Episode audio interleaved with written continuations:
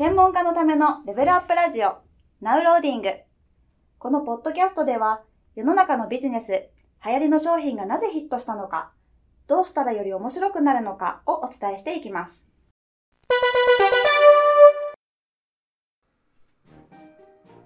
こんにちは。ゲーム戦略売上アップコンサルタントのジンバです。今日もビジネスに役立つ情報をクイズ形式で学んでいきたいと思います。今日のテーマは何かというと、こうしたね、動画で話すときに、どういうね、準備をしておくとスムーズに詰まることなく話せるようになるでしょうかということについて考えていきたいと思います。こうしたね、動画で喋るのっていうのは、まあ、僕もね、今ではだいぶ慣れましたけども、最初ってね、すごく難しいですよね。こうセミナーみたいに人がいるとね、割と話しやすいんですけども、こう一人でね、えー、準備をして淡々と話すというのは結構ね、話をしながらも詰まってしまったり、話すことをね、忘れてしまったりすることが多いと思います。じゃあどういうね、準備をしておくとスムーズにね、こうした動画をま話せるようになるでしょうかということですね。今日も3択形式で考えていきたいと思います。では今から3つのですね、説問ですね、えー、選択肢をお伝えをしていきたいと思います。まず1番。1番はですね、きちんと話す内容を一言一句暗記をしておくということですね。話す内容をすべて一言一句暗記をしておくということです。2番、2番はですね、話す内容をね、いくつかのセクションに分けて、そのセクションのね、まあ、概略だけをきちんと覚えておくということですね。話す内容をいくつかのセクションに分けておいて、そのセクションのね、概略だけを覚えておくというのが2番です。そして3番。3番はですね、各そのね、セクションごとのつなぎですよね。次のセクションにつなぐときに何を喋るのか、どういう言葉でつなぐかってことをきちんと考えておくというのが3番です。この3つの中でどれが正解でしょうか？はい。正解はですね、3番ですね。3番。各ね、話す内容、セクションのこう、つなぎの言葉をきちんと考えておくってことが重要になります。まず一番のね、全部暗記をしておくって、これはね、すごくね、うまくいかなくなってしまう方法ですよね。そもそもね、え結構長い動画になると全てを暗記するっていうだけでも時間がかかってしまってすごく非効率ですし、暗記をしておくとね、逆にちょっとね、うまく喋れなかったとか、ちょっと一部忘れてしまうと、全部後がね、なんかこう飛んでしまうみたいなことが起きてしまいますよね。全部覚えたことを話そうとすると、ちょっとでもね、ずれるとですね、うまく話せなくなってしまうので、全てを暗記しておくっていうのはね、あまりお勧めしない方法です。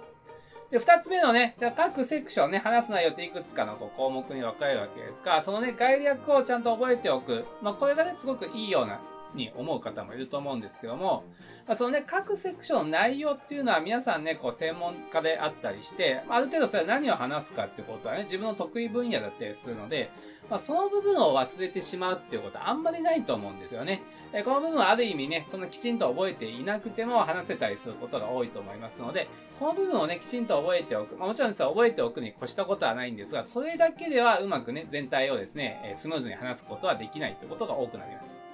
何が重要かというと、そのセクションの間のつなぐ言葉ですよね。そのつなぐ言葉として何をね、伝えるのかということをあらかじめ考えておくことがね、重要なわけです。結構ね、こう話していくつかのね、パートに分かれていくわけですけど、その間でね、何をね、伝えるかっていうことを考えておかないと、それはスムーズにね、繋がらないってことが起きてしまうわけですよね。例えば最初ね、今日はこういうお話をします。今日ね、話す内容のコンセプトを伝えましたと。